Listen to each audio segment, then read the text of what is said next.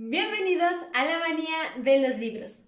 Yo soy Silvia Drayek y en esta ocasión les traigo el primer episodio de la tercera temporada en la cual estaremos leyendo El león, la bruja y el armario. Como ya saben, este libro fue escogido por la ruleta de la suerte, en la cual fue muy curioso porque entonces continuaremos con la historia de las crónicas de Narnia. Espero que en la cuarta temporada leamos un libro diferente o si el destino quiere leeremos el tercer libro de esta saga que será El caballo y el muchacho. Pero es muy pronto para pensar en eso, mientras disfrutemos del primer episodio de esta temporada. Así que sin más que decir, empecemos con el episodio.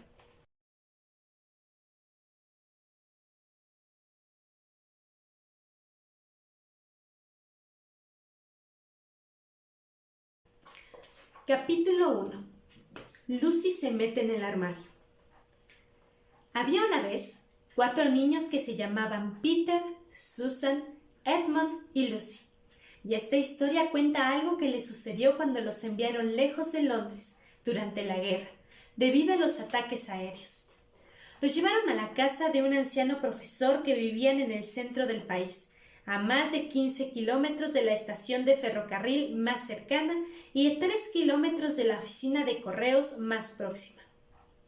No tenía esposa y vivía en una casa muy grande con una ama de llaves llamada señora Macready y tres sirvientas. Se llamaban Ivy, Margaret y Betty, pero no son muy relevantes para el relato. El profesor era un hombre muy viejo con un desgañada mata de pelo blanco que le tapaba grande parte del rostro, además de la cabeza, y a los niños les cayó bien casi de inmediato, aunque la tarde en que llegaron, cuando salió a recibirlos a la puerta principal, su aspecto les resultó tan raro que Lucy, que era la más joven, le tuvo un poco de miedo, y Edmund, que era el siguiente más joven, sintió ganas de echarse a reír, y tuvo que fingir todo el tiempo que se sonaba la nariz para disimular. Aquella primera noche, en cuanto dieron las buenas noches al profesor y subieron a acostarse, los chicos fueron a la habitación de la chica y discutieron la situación. Nos ha tocado la lotería, no cabe duda, dijo Peter. Y esto es genial. Ese anciano nos dejará hacer todo lo que queramos, dijo Peter a Susan, Edmund y Lucy. Yo pienso que es un anciano encantador, comentó Susan. Vamos, anda, exclamó Edmund, que estaba cansado aunque fingía no estarlo. Algo que siempre lo ponía de mal humor. No empieces a hablar así. ¿Cómo? inquirió ella. Y además, tendrías que estar ya en la cama. Intentas hablar como mamá, replicó Edmund. ¿Y quién eres tú para decir cuándo tengo que irme a la cama? ¿Por qué no vas a dormir tú? ¿No sería mejor que nos fuéramos todos a dormir? Seguro que se armará un buen alboroto si nos oyen hablando aquí. No, nada de eso, afirmó Peter. Os digo que esta es la clase de casa donde a nadie le va a importar lo que hagamos. De todos modos no nos oirá. Es necesario andar al menos diez minutos para ir desde aquí al comedor, y también hay una buena cantidad de escaleras y pasillos entre un sitio y el otro. ¿Qué es ese ruido? dijo Lucy de repente. Era una casa mucho más grande que cualquier otra en la que la niña hubiera estado jamás, y pensar en todos aquellos pasillos largos e hileras de puertas que conducían a habitaciones vacías empezaba a inquietarla un poco. No es más que un pájaro, boba, contestó Edmund. Es un búho, afirmó Peter. Este sitio será un lugar maravilloso para observar pájaros. Me voy a acostar. Propongo que vayamos de exploración mañana. Se puede encontrar de todo en un sitio como este. ¿Visteis esas montañas cuando veníamos y los bosques? A lo mejor hay águilas o quizás ciervos. Seguro que hay halcones. ¡Tejones! exclamó Lucy. ¡Zorros! apuntó Edmund. ¡Conejos! añadió Susan. Pero cuando llegó la mañana siguiente caía una lluvia persistente, tan torrencial que al mirar por la ventana no se veían ni las montañas, ni los bosques, ni siquiera el arroyo del jardín. Vaya, tenía que llover se quejó Edmund. Acababan de terminar de desayunar con el profesor y estaban arriba en la habitación que éste les había reservado. Una larga y estrecha habitación con dos ventanas que daban en una dirección y dos en otra. Deja de refunfuñar, Ed, dijo Susan. Diez a una que se despeja en una hora más o menos. Y mientras, no creo que nos aburramos. Hay una radio y cantidad de libros. No me interesan, declaró Peter. Voy a explorar la casa. A todos les pareció muy buena idea, y así fue como empezaron las aventuras. Era una de esas casas que parecen no tener final, y estaba llena de lugares inesperados.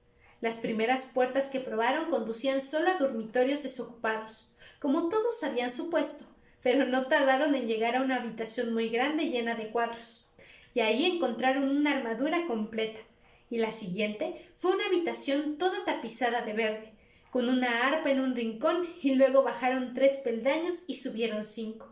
Y a continuación apareció una especie de pequeño vestíbulo superior, y una puerta que conducía a una galería, y luego a una serie de habitaciones que comunicaban unas con otras, y tenían las paredes llenas de libros. Casi todos los libros eran muy antiguos, y algunos eran más grandes que la Biblia de una iglesia. Casi a continuación se encontraron con una habitación que estaba totalmente vacía, a excepción de un enorme armario, uno de esos que tienen un espejo en la puerta. No había nada más en la estancia aparte de un moscón azul muerto en el alfeizar de la ventana. Aquí no hay nada, anunció Peter, y todos salieron en tropel, todos excepto Lucy. La niña se quedó atrás porque pensó que valía la pena intentar abrir la puerta del armario, aunque estaba casi segura de que estaría cerrada con llave. Ante su sorpresa se abrió con facilidad y cayeron al suelo dos bolas de naftalina. Al mirar dentro, vio varios abrigos colgados, que en su mayoría eran largos y de piel. No había nada que a Lucy le gustara más que el olor y el tacto de la piel, así que se metió inmediatamente en el armario. Se cobijó entre los abrigos y restregó el rostro contra ellos, dejando la puerta abierta, desde luego porque sabía que era una soberana tontería encerrarse en un armario. No tardó en introducirse más en él y descubrió que había una segunda hilera de abrigos colgados detrás de la primera. Estaba muy oscuro ahí adentro, así que estiró los brazos hacia adelante para no chocar de cara contra el fondo del armario. Dio un paso más, luego dos o tres, esperando siempre palpar el fondo de madera con la punta de los dedos, pero no le encontró. Madre mía, este armario es enorme, pensó Lucy, avanzando más aún, a la vez que apartaba a un lado los suaves pliegues de los abrigos para poder pasar. Entonces notó que había algo que crujía bajo sus pies.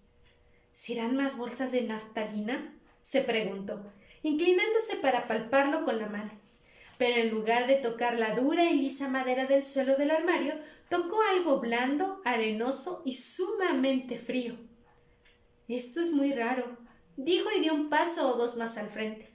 Al cabo de un instante se percató de lo que le rozaba el rostro y las manos ya no eran suave piel, sino algo duro y áspero e incluso espinoso. Vaya, pero si son ramas de árboles, exclamó.